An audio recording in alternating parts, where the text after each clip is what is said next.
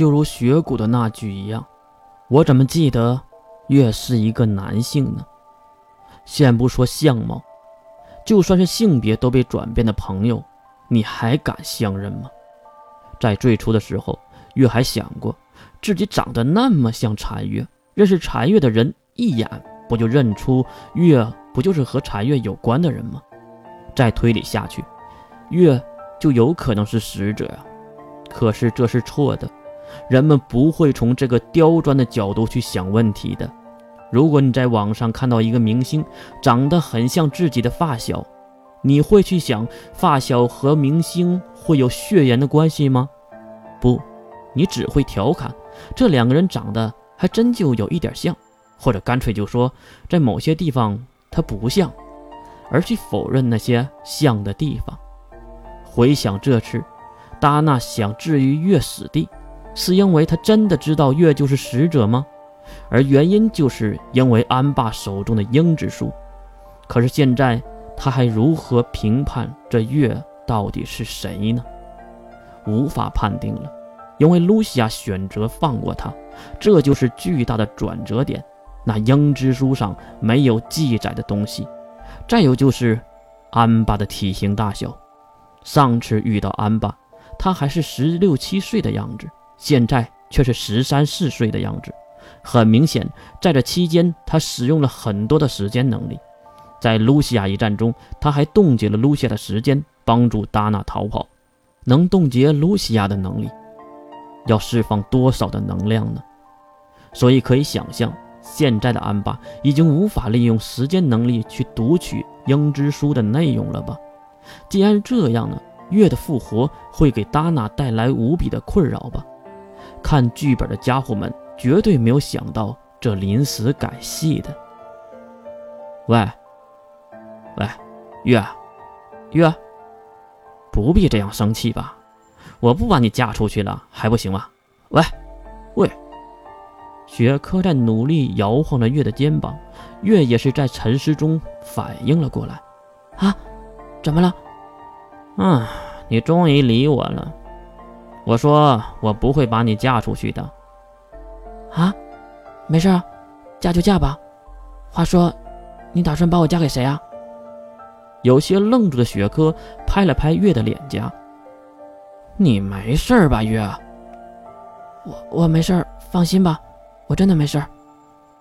而且把我嫁出去，对你来说，是两件好事儿。两件。月点了点头。第一，会达成你想向世界说的，你可以复活露西亚杀死的人，从而得到伪神一般的地位。第二，我远离你一点，也会把那些关于我那些不必要的麻烦带走，比如露西亚反悔再回来杀我什么的。看到雪珂的眼神晃动，月就知道他也这样想过。其实，极端利己主义的雪珂，这种事儿都是小事儿。嗯，抱歉呐，月。我去看了露西亚战斗的地方，那里已经不能用狼藉来形容了，那根本就不是人能理解的破坏程度。还好当时利用死灵代替了自己的身体呀。是啊，如果我在场的话，会被吓尿吧？哎，月，你可注意一点自己的言谈举止了。我怎么感觉你最近突然就像换了一个人似的？月有些不好气的瞪向雪珂，怪我吗？还不是因为你把那些不属于我的力量移植到我的身上，非得让我装成使者的样子，还去骗那些那群人和。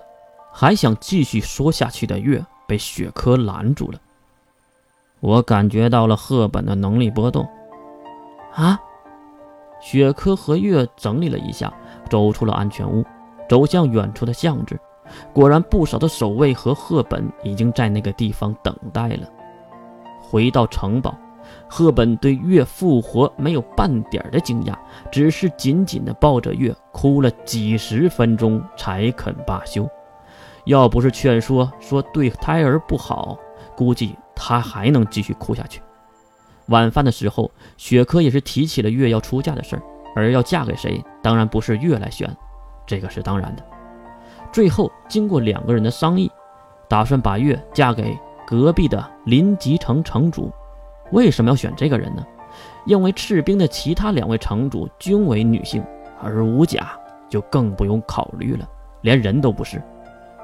然后就是雪珂希望的大仇大办，而月的心情可不在这个地方。月认为自己不会活着到达灵吉城的，道路上一定会有人来杀自己。总之，月不相信能够风平浪静的，等待是无趣的。不过，他还是终于来临了。这一天，月被打扮得漂漂亮亮，穿上了洁白的婚纱。月真的没想到这个东西有一天会穿在自己的身上，而月也没有想到，运输的路上竟然没有人来杀他。是他们被露西亚打怕了，还是真的认为月根本就不是使者呢？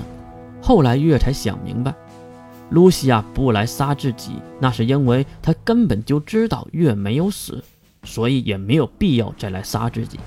至于那些宁愿杀错也不愿放过的家伙们，是真的不想因为一个普通人来得罪露西亚。月如果被杀了，那只能说是在挑战露西亚的权威，而不是一条命那么简单的事儿了。最后，月也是被安全的送到了临吉城。刚刚下车，月就有了一种莫名其妙的恐惧感。不错，如果没人来劫杀，那自己就是真真正正的被嫁过来了。月还以为百分百的会遭遇战斗呢，怎么就没来个人呢？